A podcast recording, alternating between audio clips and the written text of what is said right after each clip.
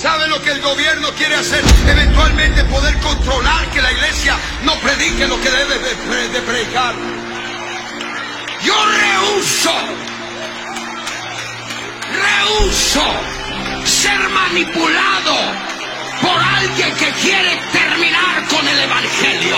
Lo primero que Asiria hace es cerrar la casa de Dios. Lo primero que los rebuscos hacen es reabrir la casa de Dios personas que están afuera, que no tienen esperanza, que andan muertos, que andan desesperados, no saben dónde centro de su vida.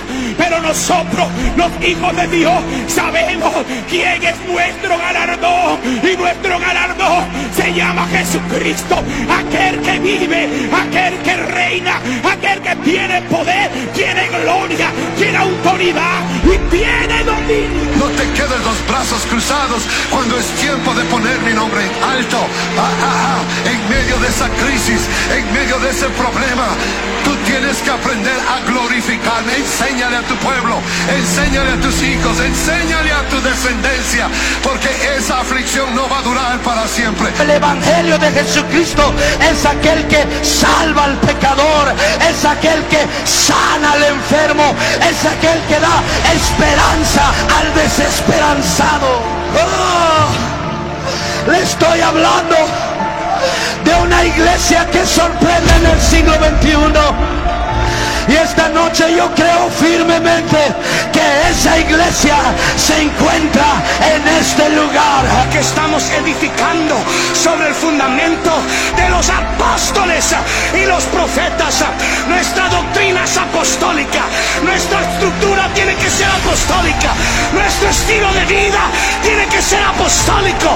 Nuestro pensar, nuestro despertar, nuestro acostar, todo tiene que ser apostólico. No venda la doctrina, no venda su identidad, no venda, no venda la doctrina apostólica. No importa cuánto le paguen, cuán famoso que deseen esa iglesia poderosa del nombre de Jesús. Porque la Biblia dice que el ladrón es el diablo. Jesús dijo, el ladrón no vino sino para hurtar, para matar y para destruir. Pero alguien lleno del Espíritu Santo dijo, el Hijo del Hombre vino para deshacer las obras del diablo. Hay algo mayor, hay algo más grande que Dios tiene para su vida, para tu ministerio, para tu familia porque la iglesia no son los templos. Mientras haya hombres y mujeres que estén dispuestos a dejarse usar de Dios, la iglesia tiene un buen presente y tiene un futuro glorioso todavía. La iglesia no se va a callar y no se va a ocultar.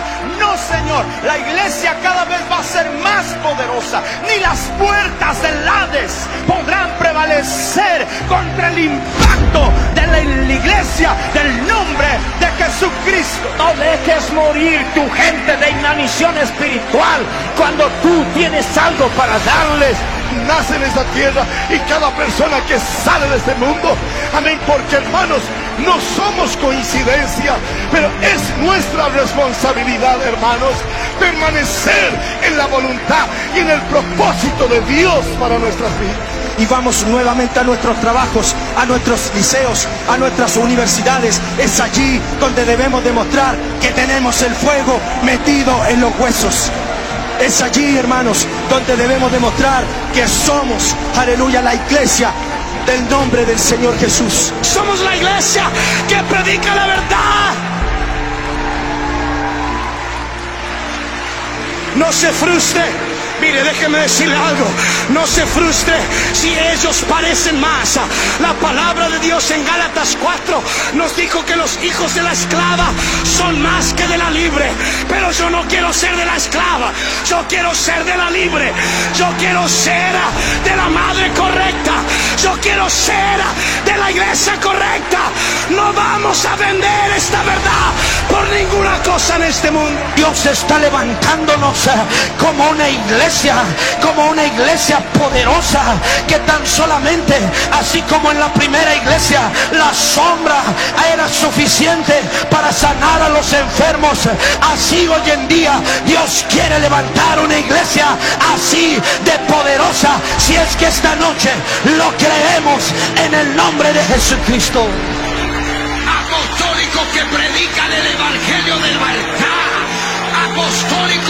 Dicen, oye Israel, el Señor nuestro Dios, el Señor uno es. Es promesa de Dios. Yo vengo a decirle a esta iglesia, hermano mío, hay promesa de Dios para cada uno de ustedes que están en este lugar.